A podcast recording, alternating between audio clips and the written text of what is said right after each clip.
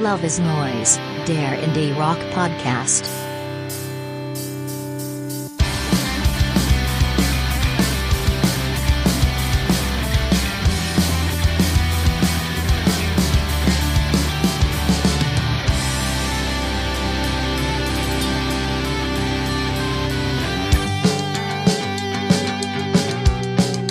Hallo und herzlich willkommen zur sechsten Folge von Love is Noise, dem Indie-Rock Podcast. Ich bin wie immer Max und bei mir sind meine Co-Hosts Uli. Hallo Uli. Servus. Und wie immer ist auch der Philipp da. Hallo Philipp. Hi, grüßt euch. Philipp, ich muss beginnen mit einer Schelte, denn du hast gestern Oh den Love is Noise Betriebsausfllug geschwänzt, um lieber im Stau zu Ja. stehen. Was war los? Tja, ich. Und was ist ich deine kann's einfach Entschuldigung? nicht ändern. Ich, ich liebe einfach das Stau nicht. Ich war auf, ähm, auf einer privaten Feier von einer älteren Verwandten äh, weit, weit entfernt von Erlangen. Deswegen habe ich es leider nicht pünktlich geschafft, aber ich habe ja euch beide gehabt. Außerdem habe ich es so, so oft live gesehen, aber ich habe gehört, es war ein ziemlich gutes Konzert. Deswegen tut es mir insgeheim dann wieder schon wieder leid, dass ich es verpasst habe. Jetzt haben wir gar nicht erwähnt, was Uli und ich da uns dann angeschaut haben. Tokotronik haben Erlangen weiß man doch. bespielt. Und wir waren da und waren beide sehr positiv angetan, oder? Ja, absolut. Also ich erwarte bei Tokotronica nie was Schlechtes. Ich musste auch mich ein bisschen überwinden. Ich hatte zwischenzeitlich auch mal abgesagt gehabt, weil es mir eigentlich ein bisschen zu viel wurde und dann äh, ja, dann äh, irgendwann ist es dann doch wieder umgeschwenkt und nachdem du meine Karte noch nicht losgebracht hast, bin ich dann doch gekommen und habe es da wirklich auch nicht bereut. War ein super Konzert. Ähm, die Toko- Tokotronik wirklich schon oft gesehen und auf jeden Fall mit den die besten Konzerte, die ich, die ich gesehen habe. Also ganz viele alte Sachen gespielt, überraschend wirklich von den ersten zwei, drei Platten. Äh, mal so das Gefühl gehabt, sie gehen ein bisschen back to the roots und haben da richtig Spaß gehabt dran, ähm, diese äh, relativ ungestümen alten Sachen mal wieder runter zu rotzen. Und von der neuen Platte, die wir... Haben sie Seattle auch gespielt? Bitte? Haben sie Seattle auch Seattle gespielt? haben sie nicht gespielt, aber drüben auf den Hügel, Kleinkunst, Freiburg, ja, also schon Sachen, die man jetzt nicht bei jedem Konzert gehört hat in den letzten Jahren. Und von der neuen Platte, die haben wir hier auch schon ordentlich abgefeiert, da haben sie auch relativ viel gespielt und es war eigentlich eine schöne Symbiose aus dieser neuen Platte und den alten Sachen und dazu natürlich noch die obligatorischen Hits, die halt dazugehören, äh, Let's There Be Rock, This Boys, Tokotronic, High Freaks, das kam auch. Also es war knappe eineinhalb Stunden, aber kompakt, knackig und gut. Ja, ich mache mir nur ein bisschen Sorge, dass Dirk von Lotzo sich langsam auflöst, weil der wirklich immer schmäler wird von Jahr zu Jahr. Das stimmt, ja. Aber gut, das Naja, gleicht der Jan nie, dann Er war aus. nie sonderlich, sonderlich äh, wohlgenährt. Und trägt neuerdings T-Shirt, haben wir festgestellt. Ne? Also er wird ein wenig schlampig auf seine alten Ja. Tage vom, vom Look her. Zum Venue kam er noch im Sakko Ja. und dann stand er da nur im T-Shirt. Also na, dafür bezahle ich eigentlich nicht. Ich habe ihn dann, ich hab ihn dann nochmal gesehen gestern. Ich, äh, nachdem die Schlange am Parkautomaten äh, endlos war, habe ich beschlossen, erstmal noch einen Döner essen zu gehen ums Eck. Und dann saß ich da und dann kam plötzlich direkt von äh, Lotso nochmal vorbeigelaufen. Irgendwie wirkte er ein wenig planlos. Ich weiß nicht, wo er in die Erlanger Nacht entschwunden ist, aber ähm, ja, war dann relativ schnell wieder on Tour. Na, so wie er aussah, sicherlich nicht zum Döner essen. Nee, Aber nee. ja. Okay, Philipp, du hast ja trotzdem auch ein Konzert gesehen. Sting, wie war's? Einsatz. Ich war bei Sting, ja, tatsächlich in meiner alten Heimat in Neu-Ulm und äh, ich war schwer begeistert, denn auf seine alten Tage ist der Mann immer noch ziemlich, ich, ich wollte schon sagen rüstig, aber seine Stimme wird irgendwie besser, habe ich das Gefühl. Sie ist jetzt rauer geworden und ich meine, man kann von ihm halten, was man will, aber er hat unbeschrieben tolle Songs gesungen, äh, geschrieben. Ähm, war ein tolles Konzert. Es war zwar sehr gesittet, ne? also ich war einer der mit Abstand jüngsten, aber ja, äh, ich würde es wieder tun. Schön, aber wir können beide nicht mithalten mit Ulis Woche. Uli, fass nur ganz kurz zusammen deinen Ähm, Marathon ja, an Konzerten. richtig gute Konzertwoche. Eigentlich wäre es gewesen, ähm, ist es immer noch, aber ein bisschen anders als gedacht. Äh, Dienstag war ich, äh, habe ich eine Lücke in meinem äh, Konzertgänger-Lebenslauf geschlossen, endlich nach 30 Jahren und habe endlich mal Pearl Jam gesehen in Frankfurt in der Festhalle. neidisch. ähm, das hat sich wirklich in den letzten 30 Jahren immer irgendwie nie ergeben. Also entweder, wir waren mal bei Rock im Park. Das war das einzige Rock im Park, das ich glaube ich seit 94 verpasst habe, weil ich auf eine Hochzeit eingeladen war. Und äh, 1990 oder 91 haben sie auch mal in Nürnberg im Serenadenhof hier gespielt. Das ist eine ganz kleine Location mit vielleicht 500 Leuten. Da kannte ich es auch noch nicht so wirklich. Also verzeihe ich mir auch nicht, dass ich da nicht hin bin. Aber gut. Und jetzt habe ich es endlich mal geschafft. Äh, die Karte habe ich vor zwei Jahren gekauft, dass eigentlich das Konzert schon 2020 stattfinden sollen. Wurde jetzt wegen Corona von Jahr zu Jahr verschoben. Und ich habe schon gar nicht mehr so richtig dran geglaubt, dass das irgendwann nochmal gut wird. Aber es wurde gut. War ein grandioses Konzert. Also war echt sehr begeistert. Und äh, ja, war ein nicht unanstrengender Ausflug nach Frankfurt, sind es von Nürnberg ja doch 240 Kilometer so knapp. War dann um Viertel vier wieder daheim, aber es hat sich gelohnt. Das war Teil 1, Teil 2 war Tokotronik gestern. Teil 3 wäre eigentlich morgen Abend äh, in der Elbphilharmonie in Hamburg die einstürzenden Neubauten gewesen. Das Konzert haben sie gestern abgesagt, weil irgendwie wohl der halbe Staff und die halbe Band Corona haben. Sehr schade, weil da bin ich mich jetzt wirklich schon sehr lang drauf gefreut. Wäre auch eine Lücke gewesen, die ich noch zu füllen hätte. Neubauten habe ich auch noch nie gesehen. Und dann Elbphilharmonie ist natürlich von der Location her was ganz Besonderes. Ähm, habe dann aber schnell reagiert, weil die Züge waren gebucht, das Hotel ist gebucht. Habe dann festgestellt, dass am selben Abend äh, The War on Drugs im Hamburger Stadtpark spielen. Jetzt auch nicht die schlechteste Alternative, also schnell dafür zwei Karten besorgt. Und am Samstag gehe ich dann noch zu Horse Girl ins Molotow und dann reicht es erstmal. Na, mal sehen, wie lange du abstinent bleiben kannst. Kann ich dir sagen, bis zum darauffolgenden Wochenende ist nämlich das wunderschöne Wald Waldstock-Festival im schönen Segen. Aber okay, na das ist Pflicht. Das ist Pflicht, ja. Ähm, in dem Alter. Abstinent seid ihr sicherlich auch nicht bei Rock im Park geblieben. Ihr wart ja rein berufstätig beide da. Deshalb sage ich jetzt nur, um das Intro nicht in unendliche Längen zu ziehen, gebt mir doch bitte jeweils ein Highlight, eine Enttäuschung und eine Überraschung. Philipp, fang doch mal an. Äh, Highlight Weezer, Enttäuschung, äh, Placebo, Überraschung Linda Linders. Das war kurz. Du hättest ein bisschen mehr ins Detail gehen dürfen, wie ich es von dir eigentlich gewohnt bin, aber okay. Nehme ich dann so. Keine Anekdote noch irgendwas? Naja, äh, ich habe mir ein nettes Andenken mitgeholt, dann äh, Geschlechtskrankheit und Corona.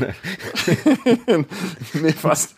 Ja, so in der Art Corona, äh, so wie 50 Prozent unseres Reporter-Teams, glaube ich. Bis auf der Uli sind fast alle infiziert gewesen danach. Ulis Immunschutz ist noch, noch aktiv, ähm, hoffentlich, ja. Am frischsten, mhm. ja. Hm. Ja. Uli, gleiche Frage an dich. Ähm, okay, also Highlight, uh, ähm, eigentlich auch die Linda Linders, die fand ich super. Also äh, so ein bisschen den Glauben an die, an die Rockmusik zurückgebracht. Hammer. Zumal waren es Frauen, da kommen wir heute auch noch dazu, ähm, was bei Rock Pike echt eine Aus Zumal Ausnahme Frauen, die, war. die ja gesagt haben, wir müssen bald aufhören, weil wir müssen äh, bald in die Schule wieder. 11, 14, 15 und 17, ich habe extra nachgeschaut. Also Genau. Ich meine, Sie müssen bald zum Flieger, weil am Montag ist ja Schule. Meinen Töchtern da ein Video geschickt, die haben, sind 10 und 14 und ich habe dann gesagt, so, das könntet ihr sein, Mädels, wenn ihr ja. bei Zeiten angefangen hättet, irgendein Instrument zu spielen, aber gut. Ja, Linda Linders und Murder Capital muss ich Sehr auch noch nennen, ähm, war auch super. Ähm, war Perlen vor die Säue, ein bisschen bei Rock Pike, so eine Band interessierte halt eigentlich niemanden und hat Nachmittag um drei in der Halle gespielt, aber fand ich äh, sehr überzeugende Performance, sehr, sehr manisch, sehr düster und aber auch sehr mitreißend. Ähm, Enttäuschung bin ich beim Philipp. Also ich fand auch Placebo ähm, hat mich enttäuscht, weil einfach ein paar Hits gefehlt haben. Und wenn ich bei Rock im Park, das sind jetzt nicht nur Placebo-Fans, dann erwarte ich irgendwie halt eher so ein bisschen eine Hit-Revue. Und sie haben Every, Every You, Every Me nicht gespielt und ähm, Pure Morning nicht gespielt und das äh, viel vom neuen Album, das ja gar nicht schlecht ist, das haben wir schon festgestellt. Aber für so einen Festival-Auftritt hätte ich mir da ein bisschen mehr ähm, äh, bisschen mehr, äh, wie sagt man, Crowd Pleasures erwartet.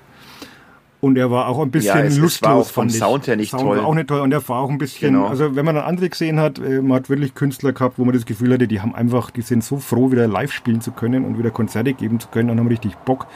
Und das Gefühl hatte ich jetzt, gut, Brian Molko ist jetzt vielleicht nicht so der ähm, überbordende ähm, Mensch, der da seine Emotionen dann so rausträgt, aber ähm, fand ich, war nicht schlecht, aber habe ich mir mehr erwartet.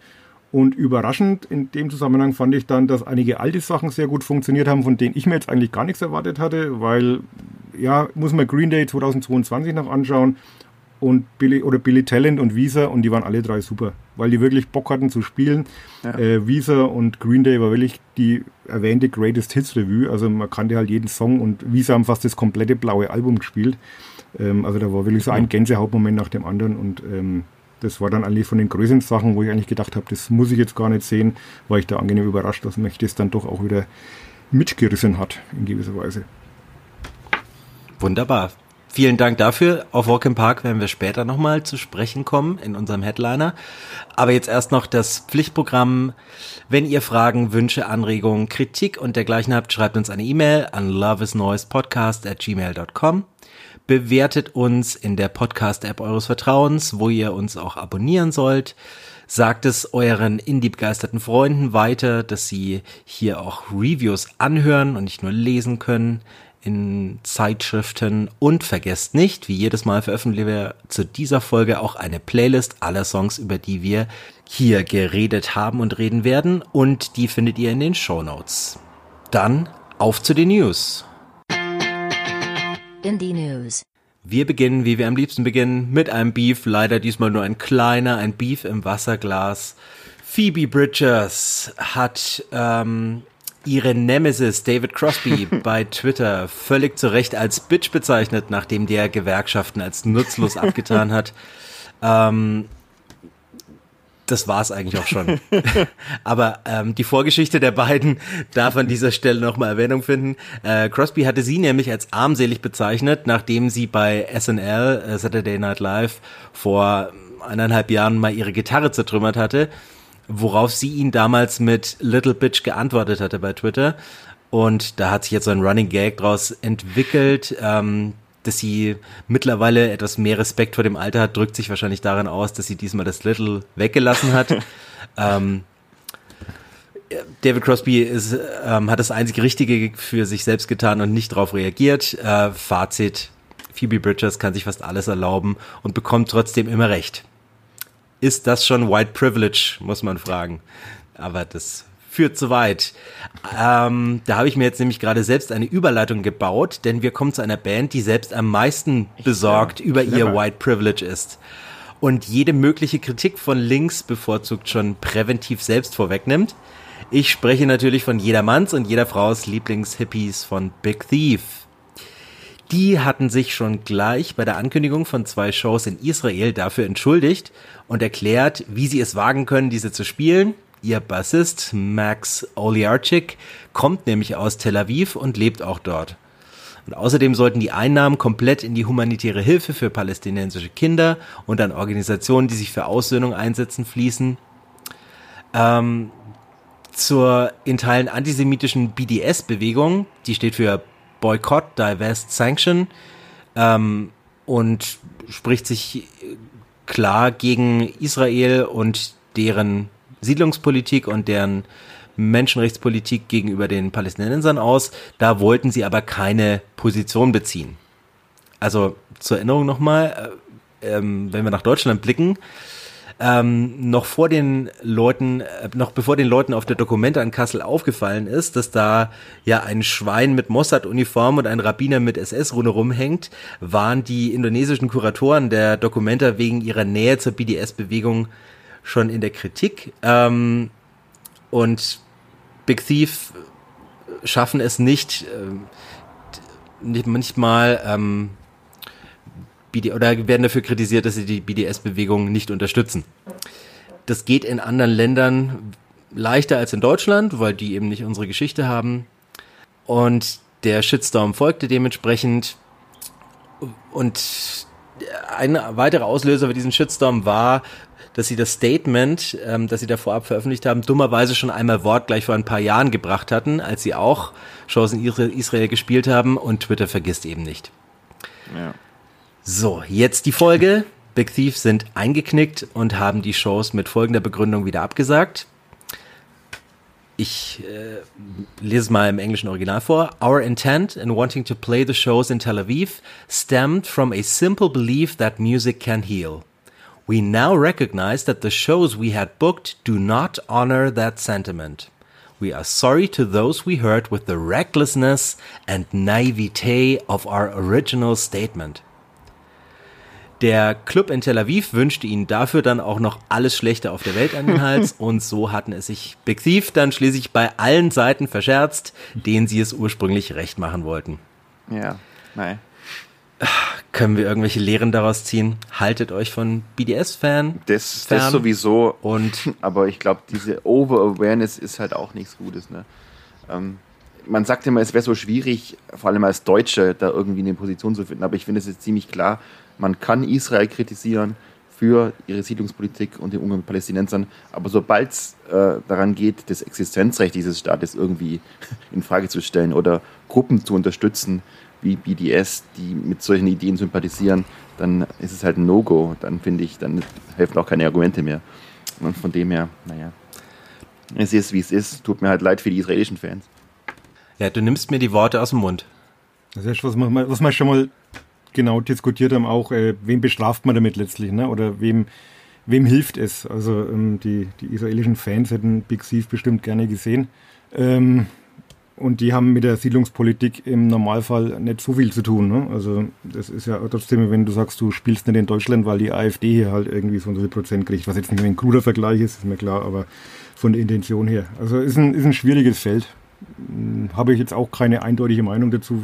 Was der Philipp sagt, kann ich so unterstreichen. Aber es ist schon wirklich äh, nicht leicht, äh, an 2022 Rockmusiker zu ja. sein. Ich würde wie immer sagen, geht hin, spielt die Show und ladet euch eure Organisationen ein. Die kriegen einen Stand beim Konzert und da können sie auf alles hinweisen, was Ganz sie wollen. Genau. Ja. Also BDS vielleicht nicht einladen, wird in Israel wahrscheinlich auch nicht allzu gut aufgenommen, aber ähm, ansonsten die Organisationen, die sie unterstützen wollten ursprünglich, also Aussöhnung, ähm, humanitärische Hilfe für Palästinenser, ich denke, da darf man auch nichts dagegen haben. Wogegen ich etwas haben darf, das ist der, die neue Single der Franzosen Phoenix mit dem Namen Alpha Zulu. Und sie ist entweder ein verspäteter Aprilscherz oder die traurigste Anbiederung an das, was die Band wohl für den Pop-Zeitgeist hält, die man sich vorstellen kann. Eins machten die Herren Indie-Hits für die Ewigkeit über Franz Liszt und jetzt singen sie Wuha, als wären sie Buster Rhymes vor 25 Jahren und Äh, Äh wie Rihanna vor 15. Was soll das? Philipp. Ich habe mir auch gedacht, ich habe ich hab angehört, dachte mir, es kann ja nur ein Scherz sein, oder? Ich glaube, das ist einfach eine kleine Gag-Kampagne und dann kommt was Normales, weil wenn die das wirklich ernst meinen, dann fort zur Hölle damit, ja so ein Scheißdreck nachdem. Ne. aber es gibt äh, äh, ein Video, ein Live-Video, wo sie es beim Konzert schon gespielt haben. Ja, aber die, die waren Leute auf Ecstasy oder? War recht ja, begeistert. Also ein gewisses, gewisses, gewisses Ohrwurmpotenzial hat es ja schon. Also ich finde es auch furchtbar, abgesehen davon, wenn man die, die, den Hintergrund dieses Songs kennt, ähm, dass das wohl Ausspruch dieses Huha, Halleluja, Pray to your God äh, von einem Piloten stammt während eines Fluges, der in Turbulenzen geraten ist und der Sänger ähm, Thomas Mars weiß nicht, ob man so ausspricht, äh, als Franzose ähm, wohl an Bord war und das erlebt hat, dann vielleicht hat er da ein Trauma, das er verarbeiten muss. So kann man sich das vielleicht erklären. Aber ähm, ja, ich mochte Listomania, fand ich ein super Album damals. Danach habe ich die Band dann auch nicht mehr so richtig verfolgt und der Song ist jetzt nicht unbedingt ähm, dazu angetan, dass ich da mal tiefer in die Recherche gehe. Also akzeptiere ich nicht diese Begründung, diese Rechtfertigung auf jeden Fall. äh, kommen wir lieber zu einem kleinen Lichtblick. Wet Leg haben nach eigener Aussage bereits ihr zweites Woo! Album im Kasten. Ähm, dass es nach Death Metal klingt, ist wahrscheinlich nicht ganz ernst zu nehmen, wie sie im Interview sagten.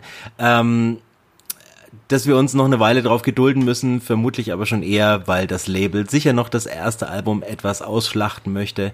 Aber es ist immerhin schon mal schön, dass noch eins kommt. Ich freue mich, dass ich hoffe, dass es bald rauskommt, weil im Oktober sehe ich sie live und ich Die hoffe, dass es dann ja. eine längere Show ist, also nicht das erste Album, sondern das zweite schon ein bisschen gespielt wird. Wünsche also falls ich sie live sehe, weil Oktober mhm. ist noch lange hin, ne? man weiß ja nicht, was sich so tut auf der Welt. Was es schon zu hören gab, hingegen, ähm, das ist die neue Single, die Comeback-Single von den Yeah Yeah Yeahs, die wir letztes Mal schon angekündigt hatten. Spitting Off the Edge of the World heißt sie und das Album Cool It Down folgt am 30. September. Mit dabei auf der Single ist Mike Hadrias alias Perfume Genius, an dessen aktuellem Album ich mir immer noch ein wenig die Zähne ausbeiße.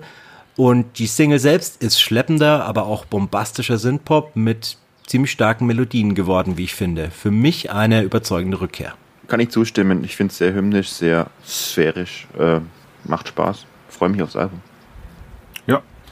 Ich hatte ja beim letzten Mal, wo wir äh, die Albumankündigung kurz besprochen haben, habe ich gesagt, ich weiß nicht, ob ich die Yeah, yeah Yeahs unbedingt vermisst habe. Ähm, geht mir aber auch so, den, den Song finde ich sehr gelungen, sehr atmosphärisch. Ähm, man merkt es auch so, dass, dass Karen O da zuletzt ja mit Danger Mouse äh, zugange war, ähm, soundtechnisch. Also ich finde es auch vom, vom, Sound her wirklich überraschend und, und gut. Und freue mich jetzt auch aufs Album ein bisschen, muss ich sagen. Die Editors hatten unlängst verkündet, den Elektroproduzenten Benjamin Power alias Black Mass als vollwertiges Bandmitglied aufgenommen zu haben. Ja. Und nun gibt es die Vorab-Single Karma Climb zum am 23. September erscheinenden Album EBM. Und so, jetzt schreit hier jemand vom Fenster. Meine Güte, das ist doch unter der Woche, Leute. ähm, und so wirklich revolutionär im Sound, ähm, wie diese Personalie vermuten lassen mag, klingt sie nicht. Ist recht synthi-lastig ähm, und mit Zug zum Tor, aber auch ziemlich platt, wie ich finde. Als die poppigeren Interpol haben sie mir auf den ersten beiden Alben wesentlich besser gefallen, aber die Größe der Stadien, die sie mittlerweile bespielen, gibt ihnen wohl recht bei der Musik, die sie derzeit machen. Muss ich ihnen ja nicht folgen. Da muss ich dir zustimmen. Dieses äh, New Wave Geleier habe ich schon besser gehört. Hm. Ich finde es gar nicht so schlecht. Also mit sowas kriegt man mich ja, das ist ja bekannt. Äh, so diese treibende Beat, viel Hall auf den Gitarren, ist echt so ein, so ein klassischer Wave-Song. Die haben ja, das ist ja die zweite Single-Auskopplung, davor gab es ja schon Heart Attack, was eher in so eine Synthie-Pop-Richtung ging. Das mal ist es ein bisschen waviger, mehr, mehr Gothic-Richtung fast schon und fand es jetzt eigentlich ganz interessant. Und dass das Album EBM heißt, ist natürlich auch so zweigeteilt. Also einerseits dieses Editors and Blank Math, aber halt auch für Electronic Body Music. Ähm, bin mal gespannt, was dann auf Albumlänge überwiegt ob es dann mehr in die Synthie-Pop-Richtung geht oder wirklich so ein bisschen äh, Wave-Anleihen. Ähm, ja, ich fand es nicht ähm, Spätestens im September werdet ihr hören, was da auf Albumlänge auf uns zukommt. Und zwar hier im Podcast natürlich. War, Uli, würdest du dich gleich anmelden für die Review? da kommt einiges auf jeden Fall am Ende September auf uns zu. Ähm, Machen wir. Ja, Uli, jetzt musst du dich entscheiden, wie es früher bei Herzblatt hieß. ähm, es kommt nämlich auch ein neues Album der Pixies namens Doggerel am 30. September. Mhm. Die erste Single, There's a Moon On, ähm, gibt es schon zu hören. Und ja, Uli, ich, will, ich wende mich jetzt an dich als den Chef-Apologeten der späten Pixies. Ja, liebe Uli, jetzt musst du dich entscheiden. Was hältst du von Black ja. Francis? Ähm, ja. Frank Black, oder? oder doch nicht Frank Black, ich kann es mir nie mehr. Die Diskussion wärmen wir nicht nochmal auf. Ja. Also ich, ich fand den, wir hatten ja schon den äh, Human Crime ähm, vor ein paar Monaten mal besprochen. War ja wenig enttäuscht, dass das äh, gar nicht auf der Tracklist ist vom neuen Album. Also ich weiß nicht, weil ich fand den ja eigentlich gut, den Song, aber der hat es wohl nicht aufs Album geschafft. Insofern ist das jetzt wohl die erste, wirklich die Vorab-Single vom neuen Album. Ähm, ich finde es ein guter Song, ein bisschen düster, sehr atmosphärisch, geht also um so eine Vollmondnacht und äh, also dieser typische Harmoniegesang zwischen Black Francis und, und Paz Slashantine, äh, dieser Background-Gesang von der Bassistin, finde ich, ergänzt sich gut. Joey Santiago darf mal wieder richtig losrocken phasenweise. Und dieses hysterische Come On, was dann Frank Black, Black Francis singt, das hat so dann diesen gewissen Pixies-Vibe. Also als Leadsingle insgesamt vielleicht ein bisschen unspektakulär und generell soll das Album ja viel orchestraler und ausladender werden, also keine Songs mehr unter zwei Minuten. Bin ich mal gespannt, wie sie dann so diesen speziellen Pixie-Style trotzdem wahren, aber äh, als Vorbote, äh, ja, würde ich da den bin ich Mond dabei. mit Ich finde ich grundsolide und äh, freue mich ebenfalls aufs Album. Ja, definitiv kein Klassiker, aber auch nicht peinlich. Apropos peinlich, oh. über Jack Whites letztes Album haben wir uns ja zuletzt gute Überleitung. Gestritten. Das nächste Entering Heaven Alive als ruhigerer Counterpart zu Fear of the Dawn steht am 22.07. bereits in den Startlöchern und die erste Single If I Die Tomorrow bietet tatsächlich einen ziemlichen Kontrast. Ich vernehme Zeppelin-Vibes, aber da ich da wenig Expertise habe, wende ich mich lieber an dich, Philipp. Ähm, ja, ich dachte mir auch, äh, wo, wo bleibt es denn endlich? Ne? Man hört sich den Song an und denkt sich, ja, man kommt jetzt der Höhepunkt, aber er kommt halt nicht. Ähm, geben wir ihm ein bisschen Zeit. Ähm, ich habe jetzt gehört, es soll sehr, sehr viel Piano dabei sein ähm, im Album. Es ist natürlich ja das komplette Gegenteil von dem, was man bisher gewohnt war vom Vorgängeralbum ich bin trotzdem gespannt und dieses schöne Video, ich meine, du magst es vielleicht nicht, aber es ist hier Django äh, mit, mit bizarren äh, Negativfarben ist schon, was. Ich, kann am Jack nicht böse sein. Es ist sehr unspektakulär, dieser Song und vielleicht auch ein bisschen äh, langweilig, aber mal abwarten. Zumindest ist es echt das komplette Gegenteil von dem, was er bisher gespielt hat. Ich fand den Song schon mal besser als alle anderen Tito, Songs ja. vom, vom Vorgängeralbum. Wie gesagt, Das Video finde ich auch super, wo er mit seinem Sarg irgendwie durch die Gegend stapft im Schlepptau. Sehr surreal. Ähm, hat auch wieder dann irgendwann so Aber diese lustigen. Soundeffekte drin, wo er wirklich eine Vorliebe hat dafür. Aber ich finde, ich, und diesmal ist es, glaube ich, finde ich, ist es songdienlicher eingesetzt. Also nicht so viel Effekthascherei, sondern es passt irgendwie besser. Aber mir Also gefällt ich halt der Jack Song meistens leben. besser wie der, der ruhige, äh, gefühlvolle Jack. ja, Muss alles geben. Ja, du darfst das dann im, in der nächsten Folge dann schon reviewen. jawohl. Länger weg als Jack White waren The Mars Volta, zehn Jahre genauer gesagt, und dann tauchte plötzlich in LA eine kryptische Installation in Form eines begehbaren Quaders auf, äh, der ein Würfel sagt man dann, glaube ich. Quader kann man schlecht begehen. Äh, Ku- Kubus. Kubus was, glaube ich. Der äh, auf eine Rückkehr bereits hindeutete und Blacklight Shine heißt nun die Comeback-Single und verströmt karibische Vibes, hat mit Rockmusik aber nicht viel am Hut, wie ich meine. Ich auch. Ich war etwas irritiert. Und gleich äh, guter Tipp, wer sich's anhören will, wenn man sich auf Spotify Ach, gut. anhört, ist es auf 2 Minuten 55 komprimiert. Es ist etwas, ähm, ja, man muss nicht die ganzen 11 Minuten anhören. Aber es ist halt irgendwie World Music, also so, so einen leichten Kruang Bin Touch irgendwie, viel Percussion. Ähm, ich mochte At the Drive-In total gern, muss aber gestehen, dass ich auch schon mit äh, Die Laus in the Comatorium leicht überfordert war äh, was die Folgealben nicht leichter gemacht haben. Ich habe sie mal live gesehen, das ist, ist so ein Naturereignis. Ähm, ich habe sie dann sogar beim Billardspielen getroffen, die beiden Herren. Dann auch noch, äh, scheinen ganz nett zu sein, aber ähm, mit dem Lied weiß ich jetzt nicht so ganz. Also vielleicht, wenn ich im Urlaub bin, vielleicht so an der Strandbar im Hintergrund zum Libre. Ja, ich dachte mir aber auch, was das Ganze soll und vor allem auf elf Minuten. Keine Ahnung. Ich wäre aber ganz froh, wenn der Max, Ne, die wenn der Max noch mal sieben Minuten Namen sind vor- nur Bongos, vortragen glaub ich, ne? würde. Du kannst es so gut aussprechen auf, auf Spanisch. Äh, Lopez. Omar Rodriguez. Lopez und Cedric Bixler, Ja, okay. keine Ahnung, ist glaube ich nicht.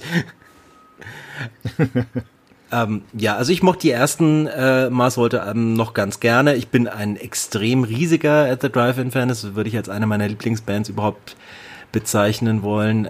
Und ja, da waren ja in den ersten Die Lost in the Comatorium so, waren schon noch viele Versatzstücke, die man von der Vorgängerband kannte. Und irgendwann wurde es dann selbst mir zu psychedelisch und zu ruhig auch. Und der Song ist ja vor allem sehr ruhig. Ich fand's, fand's übrigens schade, dass sie ihr Nebenprojekt Anti-Mask nicht weiterverfolgt haben. Die Platte fand Die fand ich richtig super kacke. Ganz komisch produziert. ja noch- War da nicht Travis Barker im Ehrlich? Schlagzeug oder irgendwas? Erinnere ich mich da gerade falsch? Ah, das weiß ich jetzt nicht mehr. Aber ich Hm. mochte die, waren mein Jahres. Ich fand die Produktion ganz seltsam. Naja. Ach, zum Schluss noch ein paar Qualitätsgaranten aus Arizona, die ihr eigenes Rad wahrscheinlich nicht mehr neu erfinden werden, aber zumindest zuverlässig liefern. Jimmy Eat World haben zwar noch kein neues Album angekündigt mit Something Loud, aber einer ihrer meiner Meinung nach besten Singles seit Futures hingelegt. Ins Ohr sticht mir der Group Shout im Refrain, den man so von ihnen noch nicht kannte, aber ansonsten ist alles recht unverkennbar. Aber richtig Songwriting ähm, auf den Punkt, Hit, kleiner Hit. Ja, hast recht, unverkennbar, aber Jimmy Eat World ist halt so eine Gernhörband, die können, äh, ich finde es toll, dass es die immer noch gibt. Und äh, man fühlt sich immer gleich äh, fröhlich, wenn man sie hört. Ja, und es, klingt auf eine sehr angenehme Weise vertraut und so ein bisschen nostalgisch. Also ich finde an, an Lucky Denver Mint oder The Middle kommt es trotzdem nicht ganz ran. Äh, Die Klassiker, also auch wie, wie Clarity Bleed American, das sind halt Alben für die Ewigkeit, finde ich. Und danach ist es ein bisschen beliebig geworden mit vereinzelten Songs, die ganz gut waren, aber so auf Albumlänge haben sie mich dann eigentlich nicht mehr so wirklich überzeugt. Aber wenn das der Vorbote des neuen Albums ist, werde ich dem auf jeden Fall wieder eine Chance geben. Ja, Full Disclosure, Jimmy Eat World sind eine meiner Lieblingsbands, deshalb werde ich die immer so verteidigen, wie so verbissen wie Philipp Jack White verteidigt. Und melde mich. Genau. Und ich die mein- Pixies. Ich melde mich jetzt schon mal für die Review an. Aber ich würde sagen, bevor Jimmy Eat World dann irgendwann ein Album bringen, besprechen wir erstmal die, die wir schon haben. Warum eigentlich nicht? Indie Album Reviews. Die erste Platte, derer wir uns heute annehmen, ist das neue Soloalbum von Liam Gallagher, seines Zeichens der, ich traue mich nicht eine Wertung vorzunehmen, der beiden Galla- Gallagher-Brüder. Ich würde sagen, der untalentiertere.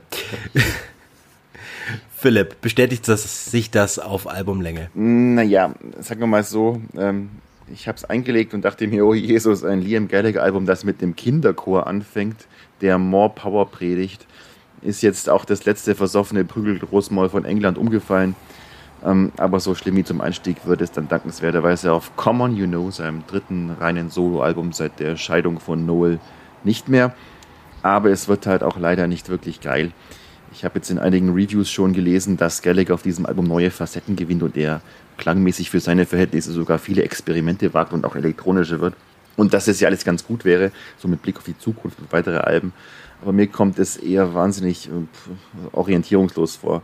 Und das nicht nur, weil die Songs zum Teil abartig beliebig wirken oder eigentlich am schlimmsten für mich äh, mir inzwischen sogar Liams Stimme, die ich immer großartig fand, bei manchen Songs echt auf die Nerven geht. Vor allem bei dem erwähnten More Power oder beim zweiten Song gleich äh, Diamond in the Dark. Und es gibt auch Totalausfälle auf dem Album wie I'm Free, äh, das ich einfach nur als groben Unfug bezeichnen kann oder wie eine ganz, ganz billige Jack White nachmache. Ähm, es ist leider so, dass der kraftvollste Song von dem Album die Vorab-Single Everything's Electric bleibt, mit Dave Grohl an der Trommel.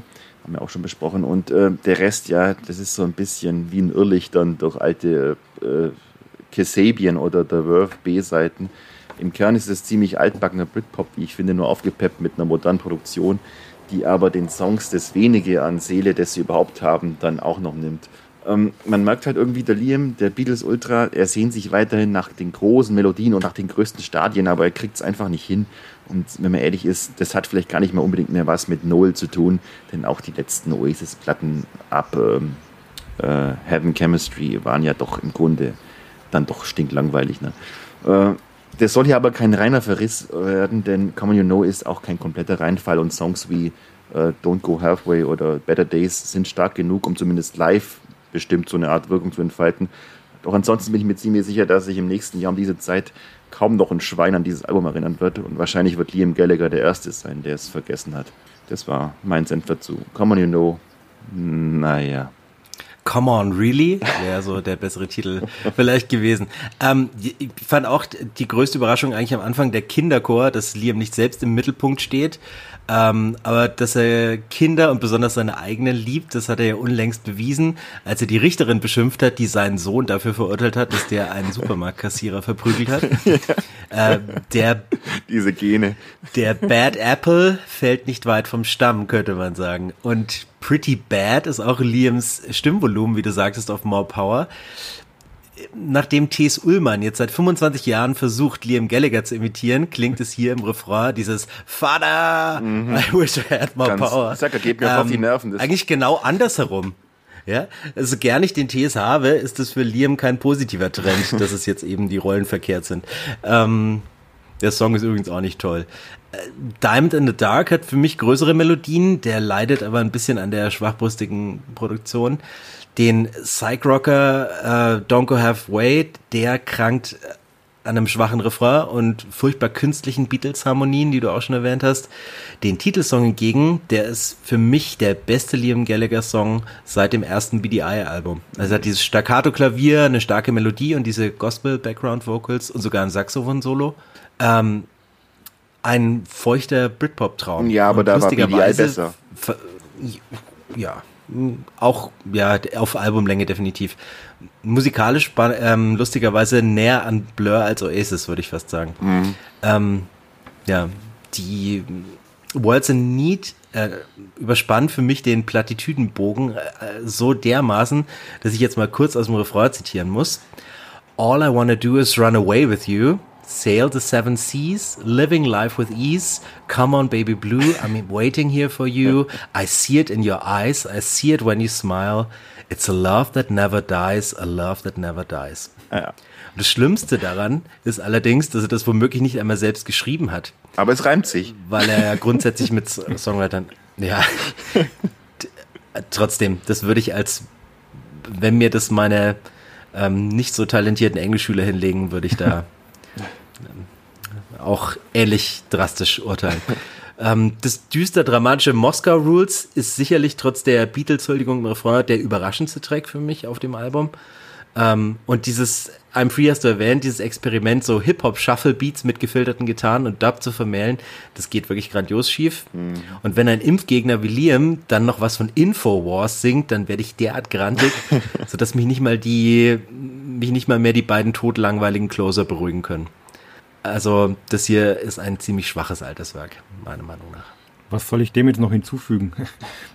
Also das mit, äh, mit den Texten, ich habe irgendwo in einer, in einer Rezension gelesen, dass es doch schon erstaunlich ist, dass ein Native Speaker ähm, so wenig Wortschatz hat, um, um seine Songs äh, auszuschmücken mit Texten. Also das ist schon sehr eindimensional, das stimmt. Ähm, wenn man zur Musik kommt, ähm, ich schwank immer so ein bisschen beim Anhören zwischen, ja, das ist jetzt ganz nett äh, und es ist mir jetzt komplett egal. Also aber so richtig egal. Ähm, habe mich jetzt wirklich ein wenig reingehört. Ähm, hat, hat seine Momente. Also was, was ich mir jetzt notiert habe, ist, ist Better Days. Das ist für mich wirklich so schöner Oldschool Britpop, was der Philipp ja auch schon gesagt hat. Dann dieses Everything Electric, das, diesen, diesen Manchester-Touch ein bisschen aller Primal Scream, Happy Monday, so leicht den Rave-Elemente und auch so einen gewissen Stones-Vibe teilweise. Das fand ich ganz gut. Und dieses Beatleske I Was Not Meant to Be hat mir noch gefallen. Ansonsten aber eben viel Beliebigkeit und zum Beispiel der zweite Song ähm, mit Diamonds, was irgendwas, ich habe mir jetzt nicht notiert, den fand ich furchtbar langweilig. Also es, es war schon der Song, wo ich dann ein bisschen wieder ausgestiegen wäre, weil ich gedacht habe, da passiert ja gar nichts und da diese, diese dünne Stimme dann und nee, Melodie hat mich nicht gepackt. Also so ein typisches Album, wo man sich zwei, drei Songs vielleicht irgendwie auf die Playlist setzen kann, aber man muss es, glaube ich, nicht in seiner Gesamtheit haben. Und ich fand aber den Einstiegssong mit dem Kinderchor super. Hm, naja. Ich stehe auf sowas. Bist du Kinderchor-Mensch? Ja, ich weiß. So hätte ich gar nicht ja, eingeschätzt, okay. Vielleicht war selber im Chor, vielleicht bin ich da auch irgendwie traumatisiert, aber ich fand das ganz nett. Magst du denn auch ähm, Slide-Gitarren, Olli? Hm, muss man mögen, wenn man das nächste Album bespricht. Ja, du hast mir Angel Olsen aufs Auge gedrückt oder habe ich mich freiwillig gemeldet? Ich weiß es gar nicht mehr. Ich habe gar nichts. Also da. Das sagt ich glaube, es war so, so bist du schon selbst. Äh, äh, äh, leichter Zwang, dezenter Zwang war, glaube ich, dabei. Machen wollte ich es definitiv nicht. ich, ich mag Angel Olsen. Ähm, es ist ja wirklich so eine Wundertüte zuletzt ähm, ihr, ihr Coveralbum mit, mit diesen 80s-Klassikern, also nur eine EP, glaube ich, mit, mit fünf oder sechs Songs, wo sie Safety Dance, Forever Young, Ice Without a Face, Gloria und so weiter gecovert hat, fand ich super äh, als alter Mann. Äh, ich habe mit so gewissen Jugenderinnerungen verbunden, aber ich fand auch wirklich die Adaption, wie sie diese Songs, ähm, wie sie denen ein bisschen neues Leben eingehaucht hat, fand ich gut. Ähm, ja, jetzt kommt praktisch das Country-Album, ähm, wenn man die, die Geschichte dahinter ein bisschen äh, verfolgt hat, ist natürlich geprägt durch den Verlust ihrer Adoptiveltern, die beide innerhalb von zwei Wochen verstorben sind und in diese Phase auch noch ihr Coming Out gefallen ist, ähm, das sie kurz vorher hatte und wohl auch ihren, ihren Eltern noch mitgeteilt hat oder mitteilen konnte. Also grob gesagt geht es in dem Album um Liebe und Tod und deswegen ist halt vielleicht auch ein sehr intimes und sehr ruhiges und auch irgendwie altmodisches, nostalgisch angehauchtes Album. Ich habe mir jetzt wirklich mal, nachdem der Max das Lessing gemacht hat, die Mühe gemacht und habe mir alle Songs genau angehört. Ähm, der Opener All the Good Times gibt praktisch die Richtung vor. Das beginnt so als betuliche Ballade mit erwähnter Pedal-Steel-Gitarre. Eugel ist dabei, was ich ja prinzipiell immer gut finde. Äh, nimmt dann nach zweieinhalb Minuten ein bisschen Fahrt auf mit so souligen Bläsern. Und das ist ein Song, ich glaube, der könnte auch von, von Tammy Wynette oder Dolly Parton stammen. Also man muss schon ein gewisses Fable für Country mitbringen, um diese Platte gut finden zu können. Der Titeltrack Big Time, noch mehr Stilgitarre, hat so einen schönen schunkeligen Rhythmus, äh, schöner Refrain, wie ich finde, kann man sich äh, reinhören. Insgesamt ein bisschen äh, Lana Del Rey von der Stimme her auch. Dann kommt der dritte Song, Dream Things, wieder, wieder so eine verhuschte Ballade, so eine Art Amerikaner Shoegaze. Und es ist so der erste Moment, wo es bei mir angefangen hat, ein bisschen langweilig zu werden. Wo ich gedacht habe, na, passiert jetzt auch nochmal irgendwas anderes. Ähm, dann Ghost On beginnt mal mit so sanft dahingetupften Piano-Klängen, plätschert dann aber auch relativ unspektakulär dahin. Ähm, klingt dann zu so Hammond-Oil-Klängen langsam aus. Ja, irgendwie perfekte Hängemattenmusik. Wenn man mal wegdämmert, hat man jetzt dann auch nicht wirklich viel verpasst. Äh, All the Flowers geht weiter, gehauchter Gesang über sinfonischen Streichern. Irgendwann glimmert ein Spinett durch die Gegend, also so eine tongewordene Wellness-Oase. Äh, right Now Right Now, bisschen Pathos, sehnsüchtiger Gesang. Da wird es dann spannend, weil es dann plötzlich so ins Atonale abdriftet und den Wohlklang so ein bisschen aufbricht, ähm, wobei man dann wirklich nach mittlerweile 1, 2, 3, 4, 5, 6, 7 Songs ganz dankbar ist, dass mal wirklich was anderes passiert. Ähm, mit This Is How It Works geht es dann aber schon wieder sehr getragen weiter, äh, sehr wehmütig, über sechs Minuten lang eine Akustikballade mit allerdings sehr schönem Gesang, was mich dann irgendwie an so eine Country-Version von Messi Star erinnert hat sogar.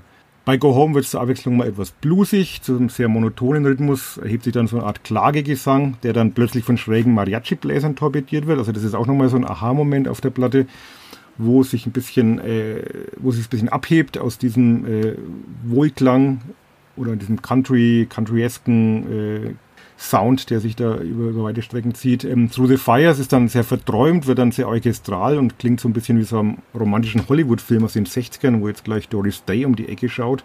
und auch Chasing the Sun, der Abschlusstrack, ähm, äh, knüpft, knüpft daran nahtlos an, also auch mit Klavier und Streichern. Klingt so ein bisschen wie ein Soundtrack, sehr melodramatisch. Äh, wobei Angel Olsen da auch ihre stimmliche Bandbreite wieder mal demonstriert, also von den tiefen bis in den hohen Tonlagen und das wäre dann auch so meine, mein Resümee, ähm, dass es insgesamt ein sehr introvertiertes und bisweilen arg betuliches Album ist, das aber Angel Olsens Stimme äh, vor der Beliebigkeit bewahrt. Also wenn man sich mal reinhört, kann man, kann man sich damit schon anfreunden, wenn man sich damit äh, arrangiert, dass eben nicht viel passiert und man sich ganz auf die Stimme konzentriert und einlässt, dann hat das Album schon seine Momente. Es wird jetzt aber, glaube ich, nicht in meinen Jahrestop 10 landen. Jetzt wisst ihr nicht mehr, was ihr sagen sollt, ne? Doch, Max, soll ich? Mach doch. Ähm, du hast gesagt, man braucht ein Faible für Country-Musik und leider habe ich dieses Faible oder ich habe schon mal glaubt, gesagt, genetisch bedingt durch meinen Vater. Ähm, Finde ich es großartig, das Album. Das ist endlich mal Dream Pop, der durch seine Country-Haftigkeit mich eben nicht einschlafen lässt. Es ist, wie sagt man, ähm, elegisch, aber es ist halt auch sehr viel Gefühl, ja, introvertiert. Es ist sehr viel Gefühl dabei. Und klar, es gibt so Sachen, die finde ich auch nicht gut. Ähm, einige Stücke sind wirklich wie sagt man, überproduziert oder auch so Wall of Sound mäßig überladen. Gerade All the Flowers und Right Now. Aber der Rest, ja, ich finde Steven entspannt, aber es hat jede Menge Seele und es hat halt jede Menge Country. Deswegen finde ich es wirklich toll und die Frau kann einfach wunderbar singen. Also, wie gesagt, äh, mein, mein, Lieblis, mein liebstes Dream Pop Album, weil es kein richtiger Dream Pop ist, sondern eher Dream oder Alternative Country. Deswegen finde ich es echt gut. Ob es meine Top 10 kommt, weiß ich nicht, aber ich höre es zurzeit sehr gerne, vor allem des Nachts. Ein Hörer des Podcasts hat ja unlängst mehr Kontroverse gefordert von uns. Also nehme ich kurz den Job. Ähm, Ach. Eines muss man der Angel Olsen ja wirklich lassen. Ähm, sie erfindet sich wirklich auf jedem Album ein Stück weit neu. Also dem Burn Your Fire, das war der so Lo-Fi Folk, dann das Indie-rockigere My Woman, dann der Wave Sound of All Mirrors. Und über alles hinweg bleibt jetzt auch auf Big Time ihre Stimme, das Trademark.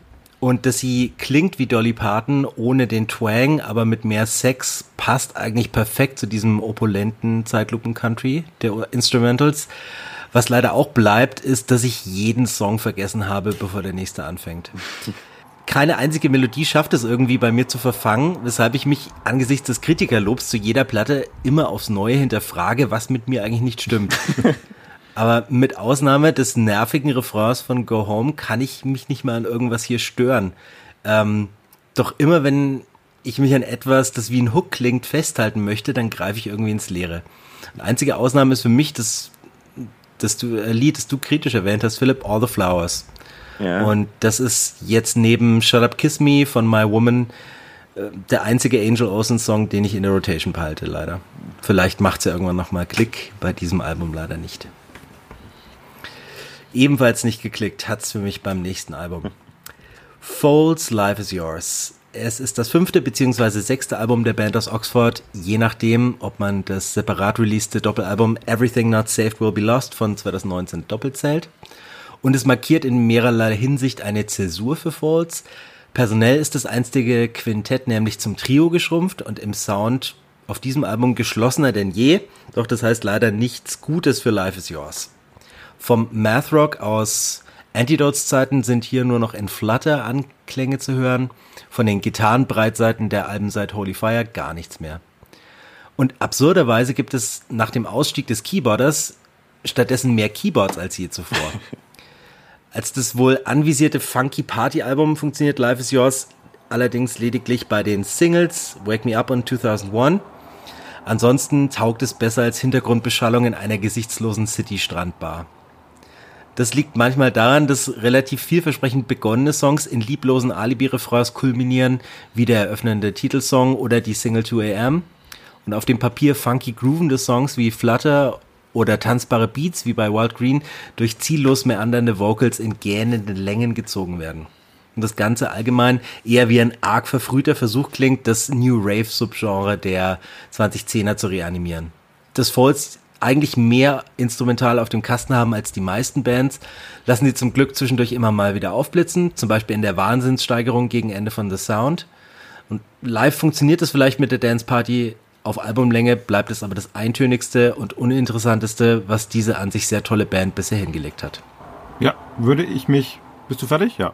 Ja. Würde ich mich anschließen. Ich habe mir auch notiert, mir ist es zu viel Großraumdisco und zu wenig Indie. Ähm, diese Mathrock-Elemente, die du angesprochen hast, von Antidote sind weg. Mir fehlt aber auch so diese Verspieltheit, die jetzt zum Beispiel Total Life Forever ausgezeichnet hat, fand ich mit, mit wirklich super Songs wie Spanish Sahara oder The Orient.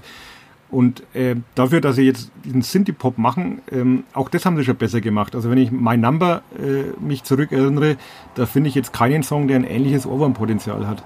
Also auch das äh, haben sie schon besser hingekriegt und mich lässt das Album auch weitgehend kalt. Und ähm, ja, ich habe es mir zwei, dreimal angehört und da ist, geht mir wie bei Angel Olsen, bei dir ist bei mir zu wenig hängen geblieben. Und wenn ich in die Richtung was hören will, dann fand ich zum Beispiel Metronomy äh, die Platte wesentlich äh, vielfältiger und, und spannender, um einen Vergleich zu ziehen. Wieso muss ich jetzt eigentlich eure Alben verteidigen? Ähm, ich finde es gar nicht so schlecht. Ihr habt es beide ja schon gesagt. Ähm, die hatten doch ihre, ihre, was sie drauf haben, haben sie ja mit Antidotes und äh, Total Life Forever und Holy Fire ja schon bewiesen. Jetzt haben sie halt mal eine Tanzplatte oder eine Partyplatte gemacht und ich, ich finde die Lieder gar nicht schlecht. Ja, es ist Großraumdisco, aber dürfen sie ja auch mal. Ähm, da ist wenig dahinter wahrscheinlich, also an Tiefe, klar, aber ich glaube, die wollten ja von Anfang an nichts anderes. Äh, was ich eher verstörend finde, ist, dass äh, mittlerweile der Harald Glöckler bei denen singt, zumindest sieht der Janis Philippakis in diesem Video so aus.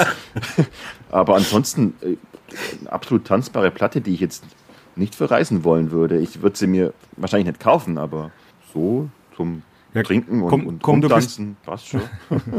Du bist bei Rock Park auch zu Scooter gegangen. Du bist äh, nicht glaubwürdig in der Beziehung. Psst. Das musst du jetzt schon noch kurz erzählen, Philipp. Ich kann mich ja nichts erinnern. How much is the fish, Philipp? Weißt du es jetzt? Genau, 90. Hyper, hyper. Ähm, ja, ich fand die, ähm, die erste Single Wake Me Up, die fand ich damals auch interessant, als sie kam, weil da, da exerzieren sie diesen Plan des simpleren, tanzbareren eigentlich sehr gut. Das funktioniert auch im Dancefloor, habe ich schon ausprobiert. Ich habe ja unlängst wieder aufgelegt. Ähm, funktioniert tatsächlich besser als Wet Leg immer noch in Bamberg. Ähm, aber das lösen sie irgendwie nicht ein auf dem Rest. Naja, schade. Potenzial haben sie, da wird sicherlich wieder Besseres kommen der nächste Monat wird wieder besser. ähm, es soll nicht alles schlecht gewesen sein im Juni. Wir haben ja noch unsere Rubrik Kurz und Gut, in der wir nochmal ganz komprimiert euch ein paar äh, Platten ans Herz legen wollen, die uns besonders gefallen haben. Uli, magst du schnell anfangen? Ja, dann fange ich mal an äh, mit äh, heute schon mal der Name gefallen, Horse Girl, die ich hoffentlich am Samstag, wenn nicht irgendwelche Corona-Viren dazwischen grätschen, in Hamburg sehen werde. Kim Gordon von Sonic Youth gilt als sehr prominente Fürsprecherin dieser drei jungen Damen, Frauen aus Chicago, die in nur drei Jahren von einer naiven Highschool-Band zu den heimlichen Hoffnungsträgerinnen fast schon des Indie-Rocks gereift sind. Ähm, ja, die Pferdemädchen Nora Cheng, Penelope Lowenstein und Gigi Reese galoppieren auf ihrem Debüt Versions of Modern Performance energisch durch die düster treuende Post-Punk-Prärie, machen Station im Schrammelrock-Saloon, traben gechillt in den Shoegaze-Sonnenuntergang, geben gelegentlich die Noise-Sporen und lassen auch mal die Grunge-Kolle durchgehen. Das habe ich mal schön ausgedacht. Ähm, ja, und mit, mit Anti-Glory, den Opener, äh, haben sie einen, für mich schon ein Hit des Jahres, mit diesem minimalistischen Gitarrenriff, sehr hypnotischer Refrain. Klingt so ein bisschen, als hätten sich Sonic Youth, Breeders und Slowdive zum Strielen im Stall verabredet. Ganz große Platte, kann ich sehr empfehlen. Und gleich noch eine Platte mit ähm, Female Fronted, sagt man, glaube ich. Äh, das ist Orskol ja reine Males-Band. Äh, ähm, ja, ich muss nur ganz kurz unterbrechen. Female Fronted, ähm, Darf wirst man du später sagen, lernen, sagt man ja, nicht mehr. sagt man nicht, nee. weiß ich. Ich ziehe es zurück. ähm, mit einer Sängerin als Frau. ähm, zweites Album, Just Mustard, Hard Under, zweites Album des Quartetts aus Dundalk. Ähm, die beweisen nach The Murder Capital und Fontaines DC weiter, ein weiterer Beweis, dass Irland derzeit wirklich ein sehr guter Nährboden für Post-Punk-Bands ist. Platte lebt so ein bisschen vom Kontrast zwischen sehr düsteren, auch mal schroffen getan Klängen und dann so atonalen, experimentellen Noise-Ausbrüchen, die so ein bisschen an Sonic Youth erinnern. Und auf der anderen Seite diesen süßlichen, ätherischen Gesang von Katie Bell. Also wenn man eine Genrebezeichnung erfinden müsste für die Musik, würde ich es vielleicht Gothic Shoegaze nennen. Ähm, Finde es sehr spannend, äh, auch wirklich was Neues und schon mal danke an den David Lodi vom Stereo Club in Nürnberg für den Tipp, der die Band dankenswerterweise auch schon für das Nürnberg Pop Festival im Oktober gebucht hat. Und ich freue mich schon darauf, die dann auch hoffentlich live sehen zu können.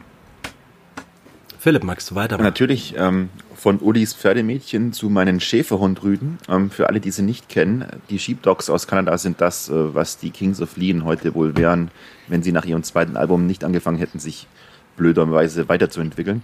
Ähm, von allen zeitgenössischen Retro-Bands, die sich äh, in der Plattensammlung meiner Eltern der 60er und 70er Jahre suhlen, äh, sind mir die Sheepdogs die liebsten, weil sie verdammt gekonnt und verdammt originell klauen. Äh, sorry, Wolfmother. Und inzwischen haben sie ihr siebtes Album draußen, Outer Sight heißt es. Und ja, mich haben die Chefhunde vom Start weg mit Here I Am mal wieder gekriegt. Hört es euch einfach an. Ihr werdet jeden Song erkennen, obwohl ihr ihn bisher noch nicht gekannt habt. Äh, bitte kaufen und einfach geil finden. Und dann hätten wir noch die deutschen Punkrock Indie Allstars von Trixie mit äh, Jörg Mechenbier von Love Air Mikro und alten oder neuen Gitarristen und Trommlern von Jupiter Jones, Herrenmagazin, Findus und Co. Auch am Start, die haben jetzt ihr zweites Album, schon nach dem tollen Debüt Frau Gott am Start und es heißt And You Will Know Us by the Grateful Dead. Haha, aber trotz des irgendwie lustigen, irgendwie aber auch doofen Albumtitels ist es eine erstklassige Punkplatte geworden, Punk-Indie-Platte. Vor allem dank der äh, teils einfach saukomischen und pseudo-klugen Texte von Mechenbier. Mal ultra ironisch, mal sogar pathetisch, aber immer irgendwie mit genug Schmutz und Seele und Punkiness dazu. Kann ich nur empfehlen. Äh, das neue Album von You Will Know Us by Trade of Dead bestimmt auch, aber das kommt erst in zwei Wochen. Vielen Dank dir. Ich fange an mit der Band All Get Out in ihrem neuen Album Kodak. Ähm, die klingen sehr nach frühen Manchester Orchestra, als die noch nicht ganz ruhig waren wie auf ihren letzten Alben. Das nächste ist Das Paradies, Albumname Transit. Das ist eine Einmannband aus Leipzig. Bekannt geworden ist Florian Sievers als eine Hälfte des Indie-Folk-Duos Talking to Turtles. Hier, äh, wirklich bekannt geworden wahrscheinlich nicht, aber hier ähm, macht er leicht elektronisch angehauchten Indie-Pop für die Liegewiese mit sehr kritischen, äh, kryptischen Texten soll das heißen, die das Ganze vor jedem Kitsch bewahren. Ein kleines Highlight für mich diesen Monat war Barty Strange. Der hat mit Farm to Table sein zweites sehr gutes Album veröffentlicht, auch wenn ich sein erstes Live Forever damals in meiner Jahrestop 10 wegen des ambitionierten Stilmixes aus Indie-Rock und modernen Hip-Hop R&B-Sounds noch etwas stärker fand. Dieser Stilmix findet sich zwar auch hier, aber in der zweiten Hälfte wird das Album dann ein bisschen arg ruhig und akustisch. Die Powerpopper Joyce Manor haben mit 40 Ounces to Fresno nach zuletzt etwas abnehmender Form wieder ein stärkeres Album gemacht, das es mit 10 Songs auf ganze 17 Minuten bringt. An ihr Meisterwerk Never Hung Over Again, das ich Fans der frühen Visa ähm, unbedingt ans Herz lege, reicht es aber leider nicht daran. Und zuletzt kommt noch das zweite Album der britischen Postpunks TV Priest mit dem Namen My Other People, das sehr positiv an die ruhigeren Momente der Idols erinnert, ohne jeweils zu langweilen. Das war's von den Reviews und wir blicken 30 Jahre in die Vergangenheit. The good old days. Ich kann mich gleich entspannt zurücklegen und lauschen, denn bis auf den Bonustrack kenne ich eigentlich nichts von unserem heutigen Klassiker und ansonsten auch nicht viel mehr von dieser Band. Hast du jetzt vor Entrüstung was hingeschmissen, Philipp? Oder nein, nein. Was war das gerade? Ich musste aufstoßen wegen meinem Sprudelwasser. okay. Ähm, aber nichtsdestotrotz wird das erfolgreichste und für viele auch beste Album von Faith No More namens Angel Dust diesen Monat 30 Jahre alt. Veröffentlicht wurde es am 8. Juni auf Slash bzw. Reprise. Hinter den Reglern saß der Stammproduzent der Band Matt Wallace. Und Rolling Stone rankt dieses Album auf Platz 65 der 100 besten Metal-Alben aller Zeiten und Kerrang, die ja für Übertreibungen bekannt sind, äh, kürt es gar zum einflussreichsten Album aller Zeiten.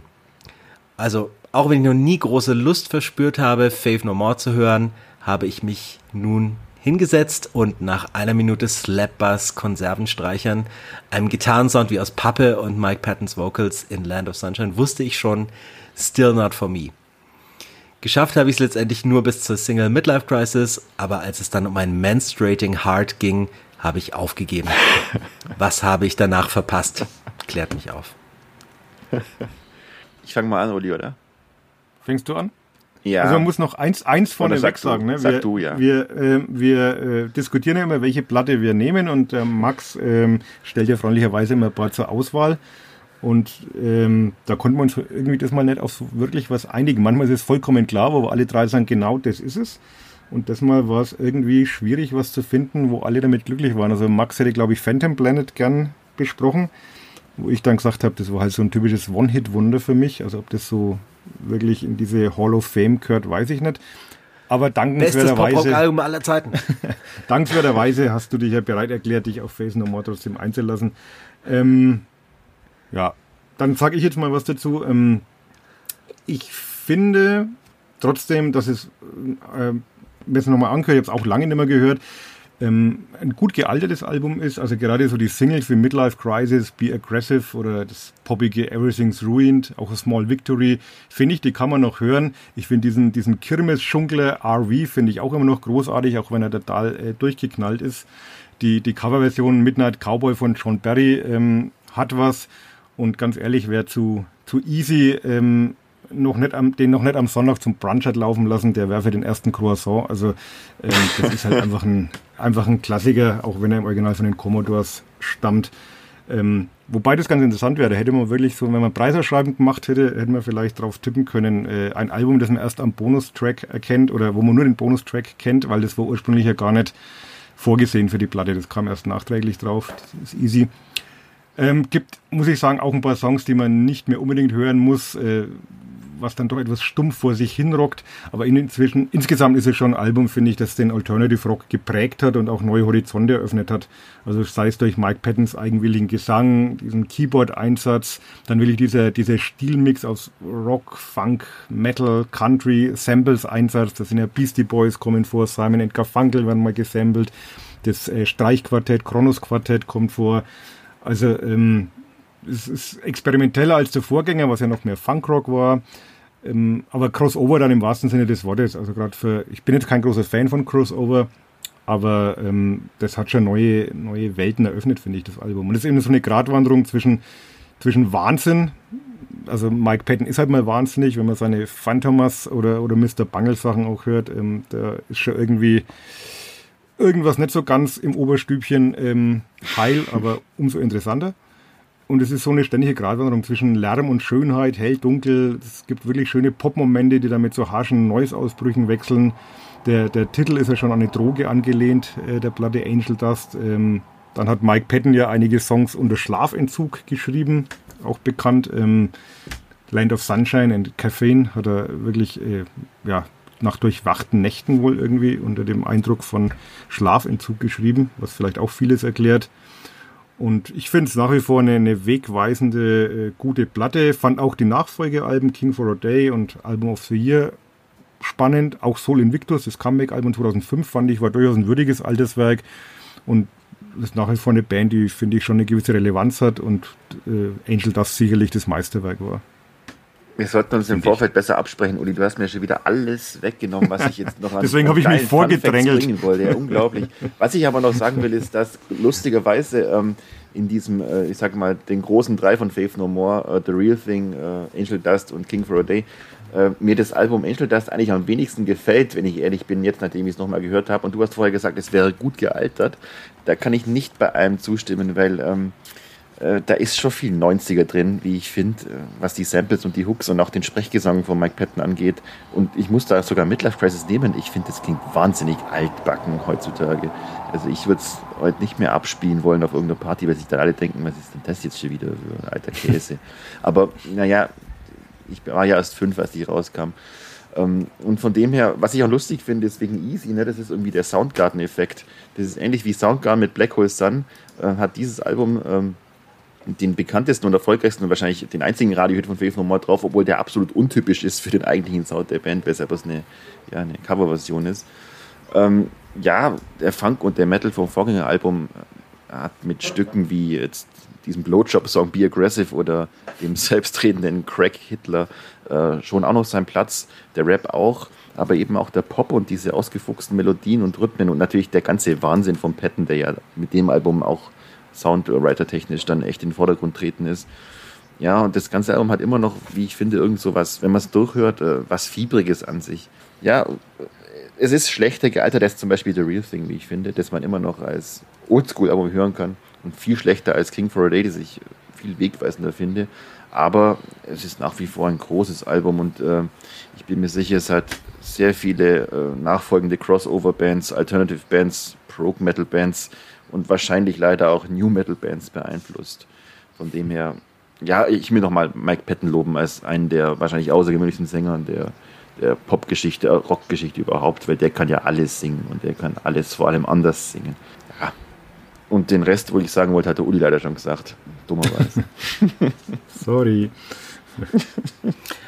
Ach, Angel Dust steht übrigens Wunderbar. für die Droge PCP. Nur so. Und äh, äh, Stammproduzent Matt Wallace hat nicht nur tolle Sachen produziert wie äh, Faith No More, sondern auch äh, Mist wie Three Doors Down und üblen Mist wie Maroon 5. Aber das nur so am Rande. Herzlichen Dank euch beiden. Ich werde es mir trotzdem nicht nochmal anschauen. Aber es muss ja nicht alles für jeden sein. Was auch nicht für jeden ist, ähm, das hat sich unlängst bei einem Festivalgespann offenbart. Wir kommen zum Headliner. Der Headliner. Unserem heutigen Headliner haben wir den Titel Rock im Patriarchat. Braucht es eine Frauenquote für Festivals? benannt. Anlass sind die Schwester, davon noch Schwestern, Bruderfestivals Rock im Park und Rock am Ring wo von 69 Bands nur eine rein weiblich war, die auch ein Highlight war, wie ihr beide erwähnt habt, die Linda Linders. Und insgesamt gab es nur zwei Frauen, in diesem Fall Bassistinnen, die es überhaupt auf die Hauptbühne geschafft haben. Insgesamt waren von den 270 vertretenen Musikern nur 13 weiblich, also nicht einmal 5 Prozent. Heute wollen wir uns also fragen, erstens, woran liegt das? Und zweitens, sollte man etwas dagegen tun? Und was würde helfen? Und da es ziemlich armselig rüberkäme, wenn drei mittelalte weiße Männer alleine diese Frage diskutieren, haben wir ein, vorab ein Interview mit Olivia Bartjurka geführt.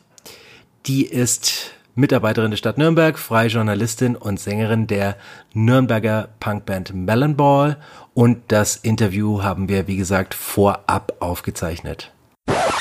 Hallo Olivia. Hallo. Ich falle gleich mal mit der Tür ins Haus. Braucht es eine Frauenquote für Festivals, deiner Meinung nach? Ich bin jetzt eigentlich kein großer Fan von Frauenquote per se.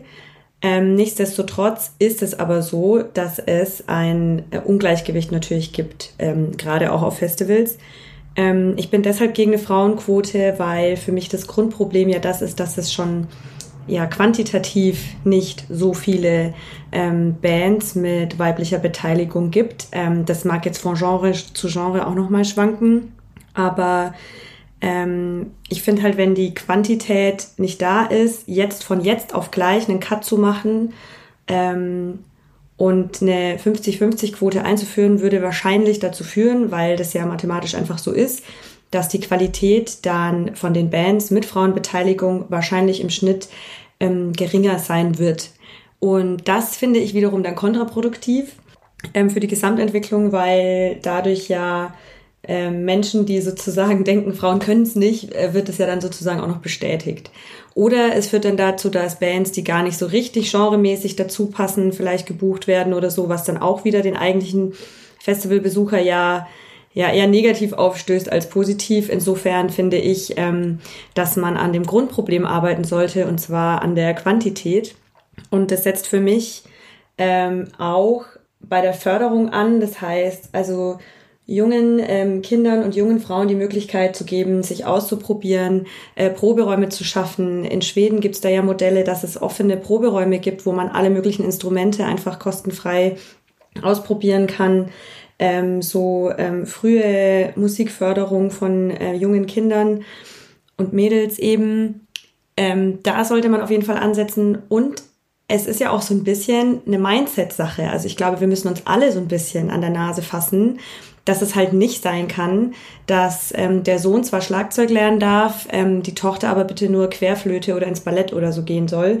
Und das ist, glaube ich, auch nochmal so das Ding. Also der, der Wunschzustand ist ja nicht, dass es auf einem Festival oder auf jeder Veranstaltung gleich viele Frauen auf der Bühne sind wie Männer. Ich finde, das ist jetzt nicht das grundsätzliche Ziel, sondern das grundsätzliche Ziel ist doch, dass möglichst jeder Mensch machen kann, was er gerne möchte, sich dazu befähigt fühlt zu machen, was er gerne möchte, dass er sich nicht irgendwie beklemmt fühlt oder da nicht irgendwie reinpasst oder sonstiges, sondern dass jeder Mensch einfach das tun kann, wofür sein Herz brennt, wofür eine Leidenschaft hat und völlig egal dann, ob Mann oder Frau. Und das ist so ein bisschen mein Ansatz, ähm, den ich in dieser ganzen Debatte auch immer wieder versuche zu verfolgen, weswegen ich jetzt für so eine harte Quote zwar nicht bin, Gleichwohl ist mir aber klar, dass diese Quote ähm, oder zumindest diese Awareness dafür auf jeden Fall es jetzt trotzdem braucht, weil diese positiven Vorbilder, die ähm, gerade ja junge Menschen vielleicht auch brauchen, um sich zu trauen, auch mal auf der Bühne zu stehen oder auch mal eine Gitarre in die Hand zu nehmen, die braucht es definitiv und die gibt es auch viel zu wenige aktuell.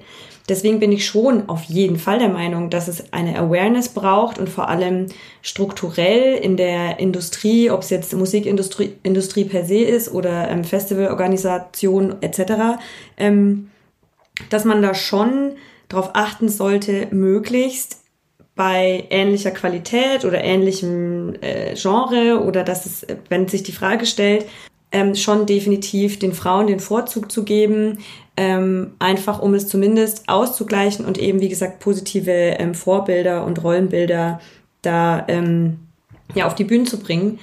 Ähm, das finde ich schon sehr wichtig. Du denkst ja schon in die Zukunft. Wenn man sich jetzt das Debakel von Rock im Park beziehungsweise am Ring anschaut, denkt man sich aber auch, wie kann das im Jahr 2022 noch passieren, dass da niemand genauer hinschaut? Du hast ja auch als Musikerin Erfahrungen mit dieser Maschinerie. Wie sind denn deine persönlichen Erlebnisse als aktive Musikerin? Ja, die Gründe, warum es ähm, so wenige Frauen auf den Bühnen oder Festivalbühnen gibt, sind wahrscheinlich vielfältig. Also einerseits ist es ja schon so, dass die Strukturen definitiv so sind, dass alle Festivals von Männern organisiert sind und das Hauptorga-Team äh, Männer sind, zumindest was das Booking angeht. Natürlich Öffentlichkeitsarbeit und so sieht es nochmal anders aus, aber zumindest beim Booking erlebe ich das schon so, dass eigentlich immer Männer buchen. Das ist mal das eine. Ähm, das andere ist, wie gesagt, ähm, dieses Fehlen von Vorbildern, dieses Fehlen von ähm, dem Gefühl, auch für junge oder überhaupt für Frauen, ähm, dass man das auch darf. Um mal so ein bisschen auch aus meinem Nähkästchen zu plaudern. Ich bin ja seit ein paar Jahren in einer ähm, Punkband aktiv und ähm, es ist nicht so, dass es da immer schon so war, dass ähm, es da eine großartige Frauenbeteiligung auf äh, der musikalischen Seite gab. Ähm, als ich vor zehn Jahren mal gesagt habe, ähm, auch zu meinen Freunden, ich würde gern Punk machen, wurde mir sehr, sehr oft und gerade von Männern, die schon Bands hatten oder so gesagt, ja, also du singst ja schon gut und so, passt ja alles, aber zu Punk, nee, also das passt ja gar nicht und äh, du musst so und so sein für Punk, du musst entweder schreien, schauten oder möglichst crazy sein, dann wirst du vielleicht als Frau akzeptiert in dem Genre, aber mit deinem äh, cleanen, guten Gesang, nee, nee, das passt ja gar nicht. Und ähm, natürlich haben sie ja nicht recht behalten, weil ähm, gerade das Genre Punkrock ist super vielschichtig. Natürlich gibt's die krassen ähm, Rotzbands und die ich übrigens auch geil finde, aber es gibt genauso gut auch die etwas, ich sage jetzt mal, poppigeren oder mit cleaneren Stimmen, Gesang oder sonstigem. Also da ist ja irgendwie für jeden Geschmack was dabei. Und deswegen war das natürlich Nonsens. Aber all die Jahre habe ich wirklich gedacht, ich kann das nicht, ich darf nicht in diesem Genre stattfinden, weil das will ja keiner, das mag keiner, ich passe da nicht rein. Und ähm, ich denke, da geht es vielen so, dass sie halt immer noch diese Vorurteile oder Vorbehalte haben und denken, sie können sich das jetzt nicht einfach trauen oder würden dann eben auf harsche Kritik stoßen.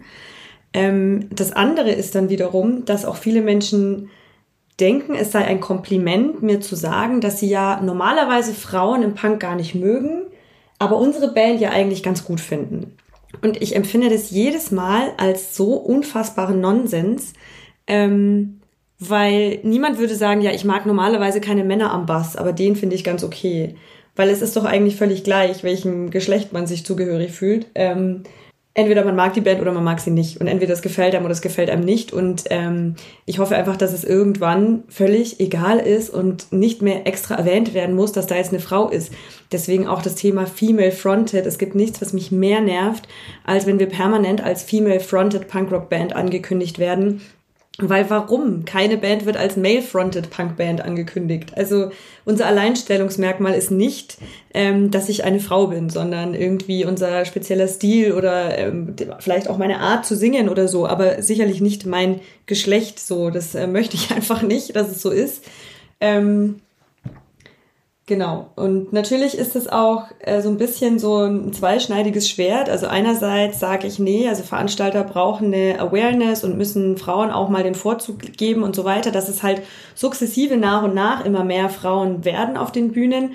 Und andererseits möchte ich aber irgendwie mir auch nicht den Vorwurf anhören, dass wir jetzt da und da nur gebucht werden, weil ich eine Frau bin. Also das möchte ich dann irgendwie auch nicht, weil ähm, ich, wir arbeiten hart an unserer Musik. Äh, ich schreibe die Texte und die Melodien und ich ähm, gebe da viel Herzblut rein. Und insofern möchte ich jetzt auch nicht, dass es dann so, ach ja klar, die werden jetzt ja gebucht, weil sie eine Frau haben. Also irgendwie muss das halt so ein langsamer oder es muss kein langsamer, aber es muss halt ein Prozess sein so. Und ähm, ich glaube, in diesem Prozess befinden wir uns alle. Und äh, manche sind halt schon tiefer eingetaucht und andere halt noch gar nicht. Ähm, aber ich denke schon, dass es sich grundsätzlich gerade ein bisschen was tut und hoffentlich auch nicht allzu langsam was tut und schon in die richtige Richtung an manchen Stellen geht.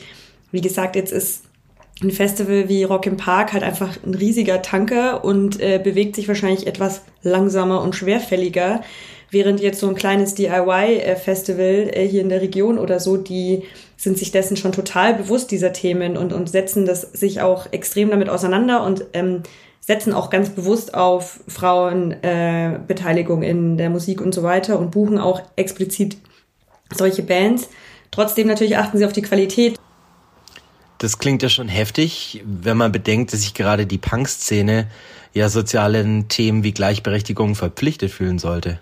Aber selbst als Frau scheint es, dass es da immer noch ziemlich große Hürden zu überwinden gilt.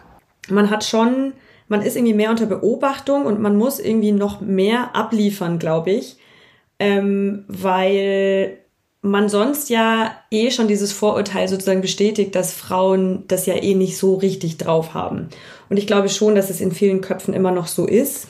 Was hältst du vom Konzept von Festivals, die gänzlich weiblichen Künstlerinnen vorbehalten sind? Dass es jetzt dann so Female-Only-Festivals gibt oder so Bewegungen, finde ich persönlich jetzt nicht so gut und auch nicht so, also eher kontraproduktiv. Ähm, dass natürlich eine Caroline Quebecus mit dem Dix Festival einfach nur ein Zeichen setzen will und ein paar Leuten auch ein bisschen auf den Sack gehen will, ähm, das ist schon völlig klar und dadurch wurde ja jetzt auch die Debatte äh, mal wieder ein bisschen angestoßen. Das ist auch alles cool. Ähm, ich glaube jetzt aber nicht daran, dass es gut ist, ähm, wenn Frauen sozusagen in so einer Art Schutzraum auf einmal nur noch stattfinden. Also das kann es ja auch nicht sein. Ähm, alles, was so separiert, finde ich ja generell nicht gut.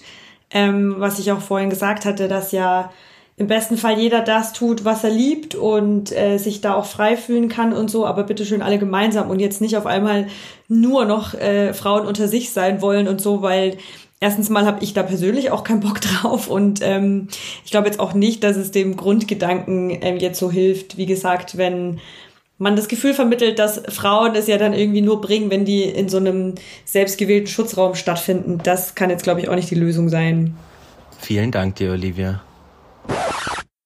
Das war jetzt also das Interview mit Olivia, deren Band Melon Ball wir euch auch nochmal ans Herz legen wollen, wenn ihr relativ klassischen Melodicore mit extrem guten, ich sag's, äh, weiblichen Vocals haben wollt. Ah. ich hab's gesagt. Du hast es gesagt, ähm, du hast ähm, weiblich gesagt, oh mein Gott. So, wollen die Männer jetzt noch die einzig wahre Meinung äußern? Nachdem die Frau ja zu Wort gekommen ist, immerhin.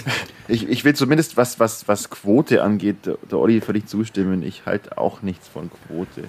Weder von der einen noch von der anderen Quote, weil Quoten führen meistens zu Schubladen und führen meistens zu Ausgrenzung oder Eingrenzung. Und ich finde beides nicht gut. Es sollte einfach keine Quote geben. Es sollte ja selbstverständlich sein ohne Quote.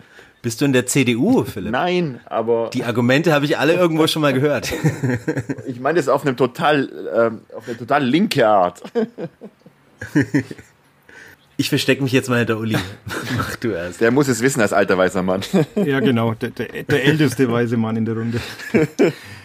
Ja, wir, mir ist das bei Rock im Park, wie gesagt, auch aufgefallen. Es gab wirklich äh, ganz, ganz wenige, also wirklich nur eine Frauenband und ganz wenige Bands. Noch eine Gitarristin dabei. Bei den Broilers war die Ines, die Bassistin, leider krank. Die ist dann auch noch weggebrochen. Ähm, ich frage mich bloß, woran es liegt. Also da bin ich mir nicht so ganz schlüssig, weil ich, ich weiß nicht, ob wirklich die, die Booker oder die Festivalorganisatoren jetzt wirklich konkret ähm, mit der, mit der Maßgabe rangehen, wir wollen möglichst wenig Frauen holen. Das glaube ich nicht. Es ist halt wirklich so, dass Frauen gerade im Rockbereich, andererseits im, im Pop-Bereich einfach unterrepräsentiert sind. Und ich habe mir dann auch überlegt, äh, gerade für ein bei Indie-Festivals ist das wieder eine ganz andere Sache. Es gibt massig gute Bands, jetzt Phoebe Bridgers, Porridge Radio, Horse Girl, Julian Baker, Goat Girl. Also da könntest du ein, ein komplettes, schönes Indie-Festival auf die Bühne stellen mit, mit guten Bands. Äh, im, im was jetzt die Zielgruppe von Rock im Park oder Rock am Ring anspricht, ist es wirklich schwieriger geworden. Also, wenn man so überlegt, wen, wen könnte man denn da hinstellen, der auch wirklich oder die auch wirklich einen be be gewissen Bekanntheitsgrad hat und ähm, ja, bin ich dann irgendwie bei Doro Pesch gelandet. die schaut zwar seit 40 Jahren gleich aus, aber ähm, ich, ich weiß es nicht. Ähm, und was ich auch festgestellt habe, ähm, ich habe in den Foren ein bisschen äh, gelesen, da gab es dann auch eben diesen SZ-Artikel, der sich mit der Thematik beschäftigt hat.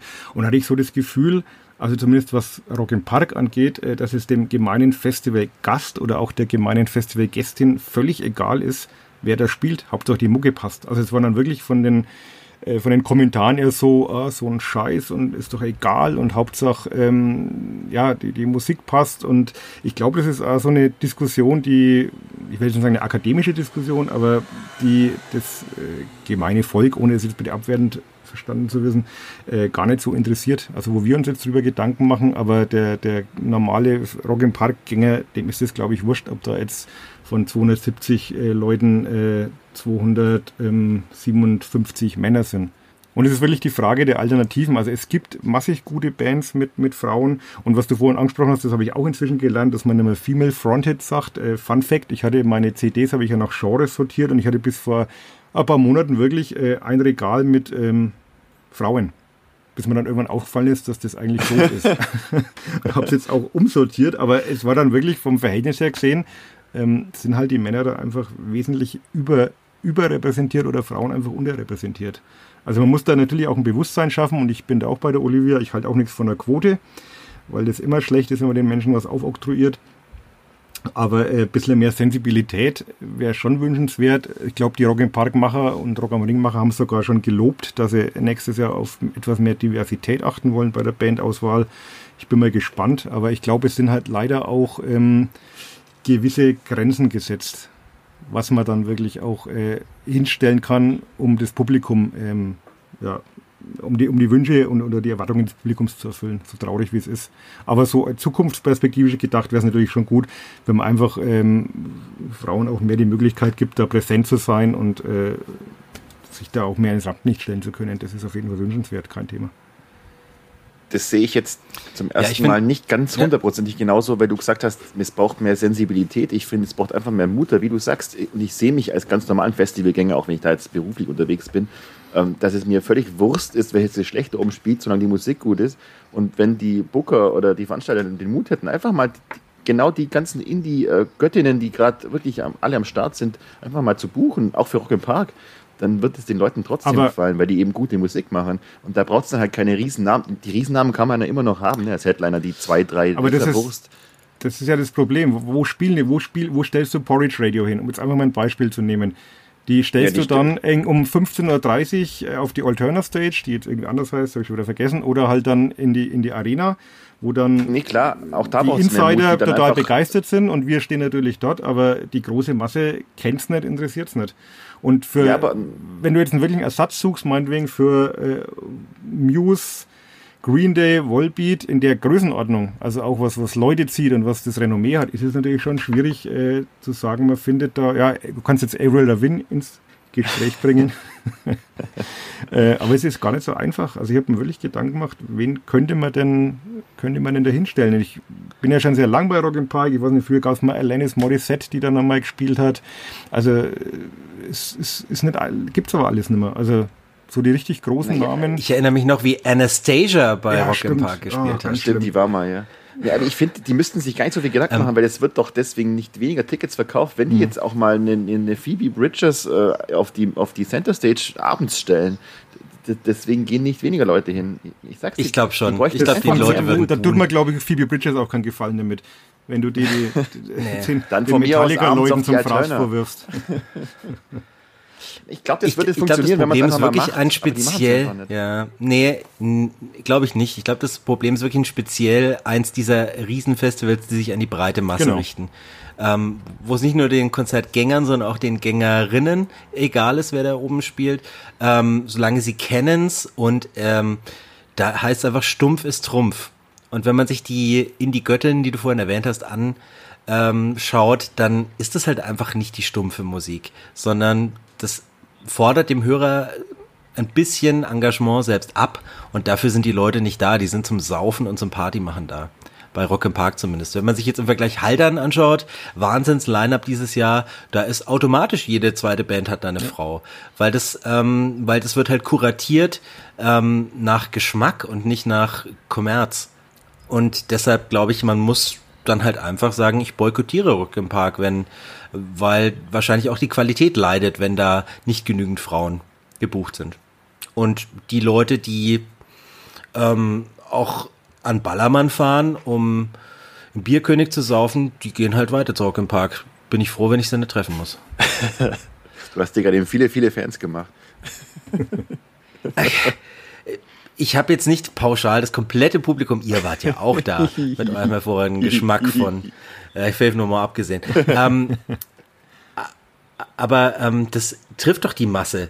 Die Masse sind doch die, die Helga brüllen und ähm, mit Gaffertape die Toilette, die Dixie-Klos zukleben.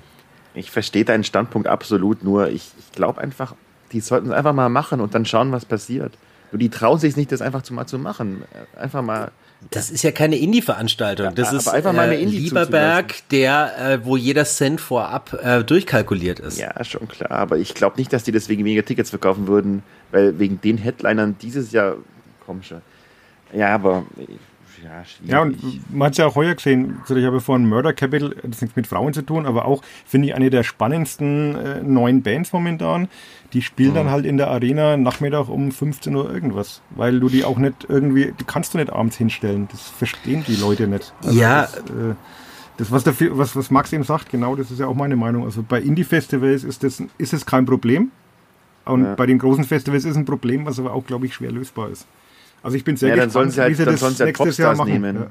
Dann sollen sie halt Billie Eilish nehmen von mir aus, das dann nicht mehr Rock ist, aber. aber Ja, aber die, die kriegst du für sowas, glaube ich, wieder. Die ist wieder too much. Die ist wieder, ich glaube, die, die, die muss, hat es nicht nötig, bei Rock im Park zu spielen. Also musikalisch wird ja inzwischen, die sind ja inzwischen relativ breit gefächert. Da ist ja auch für, für Eben. Rap und Hip-Hop Platz. Das, das, das ginge, oder Scooter. Also wenn der Scooter spielen können, dann kannst du alles machen. Ich Aber, dachte, ich wollte ähm, vorher schon sagen, wenn Scooter bei Rock im Park spielen kann, dann kann auch Phoebe Bridgers auf der Center Stage um, um, um 20 Uhr spielen, ohne dass äh, finanzielle Verluste drohen für die Veranstalter. Also ich bin neugierig, was, Ähm, was sie da sich nächstes Jahr ausdenken, weil es gab ja wohl schon eine Stellungnahme, dass, dass sie sich des Problems bewusst sind oder auch der Verantwortung, die sie natürlich haben. Und bin sehr gespannt auf das Line-Up im, Line im nächsten Jahr. Ich finde es auf jeden Fall ganz wichtig, den Finger da in die Ja. Wunde zu legen, Bewusstsein zu schaffen für die Problematik, vor allem auch bei den Veranstaltern. Ähm, ich glaube dann immer ähm, so ähm, Sachen, wo man positiv überrascht ist, wie Murder Capital, das könnte dann Teil von so Package-Deals gewesen sein. Ähm, bei dem Booking ist es ja nicht so, dass jeder Künstler einzeln gebucht Ja. wird, sondern da werden ja häufig ähm, von den Labels und so weiter immer ähm, paar Acts im Paket sozusagen verkauft an die Veranstalter, aber who knows. Ähm, möchte jetzt auch nicht zu sehr ähm, herabwürdigen. Die Booker von Rock im Park, abgesehen von der Frauenquote dieses Jahres, ähm, geht einfach auf bessere Festivals, dann werdet ihr automatisch mehr Frauen finden, weil Frauen in den letzten Jahren tatsächlich auch, auch häufig die bessere Musik gemacht haben. Nicht nur in den letzten Jahren, natürlich schon immer. Wir Oh, einigen uns besser, ja. da wollte ich noch was sagen. Ich fand, äh, Was mich- die, die besseren Ja. Nirvana, könnte man sagen, waren Hole, oder zumindest die grungigeren waren Hole. Äh, der bessere Hip-Hop war Patti Smith. Ähm, die besseren Sex Pistols waren die Slits. Äh, man kann irgendwie bei allem die besseren Frauen finden für, im Vergleich zu Männerbands oder Männersängern. Wir einigen uns einfach drauf, dass Melon Ball nächstes Jahr Headliner bei Rock im Park auf der Hauptbühne sind und dann passt es auch. Dann haben wir unseren Beitrag. Dafür setzen wir uns jetzt ein. Olli, du hast es gehört. Future Noise. Wir sind schon wieder fast am Ende unserer, ich glaube, fast bisher kürzesten Folge. Endlich. Und mir bleibt nur noch die Platten des nächsten Monats vorwegzunehmen. Am 1. Juli erscheint die erst zweite Guided by Voices dieses Jahres, Tremblers and Goggles by Rank. Die Woche drauf, am 8.7., kommen die Viagra Boys mit Cave World und Matrix sind zurück mit Formentera. Der 15.7. bringt Biba Doobie, die junge Pop-Grunge-Frau mit ihrem zweiten Album Beatopia, die neue Interpol, The Other Side of Make Believe und die neue Trail of Dead. 11 Bleed Here Now. Mag das ein Oasis-Wortspiel sein? Wie auch die von uns bereits erwähnten, in der letzten Folge erwähnten Black Midi mit dem Album Hellfire. Auf den 22.07. freut sich der Philipp ganz besonders, denn dann kommt endlich Entering Heaven Alive von Jack White. Und da hat auch Simon Geburtstag. Grüße. Katastrophales lassen die ähm, Vorab-Singles auf das nächste Album ähm, schließen. The Cooks bringen 10 Tracks to Echo in the Dark. Die Durchstarter Sportsteam aus Großbritannien, die sich mit Lady Gaga um den ersten Platz in den britischen Charts gestritten haben, bringen ihr zweites Album Gulp heraus. Und Ty Segall kehrt zurück mit Hello Hi. Am 29.07. folgt dann noch Jamie T mit The Theory of Whatever. Und uns bleibt eigentlich nur noch, euch fürs Zuhören zu danken. Und wir hören uns nächsten Monat wieder mit einigen der gerade genannten Platten und noch viel mehr. Macht's gut, bleibt gesund. Vielen Dank, Philipp. Es war mir eine Freude. Vielen Dank, Uli. Gerne, gerne.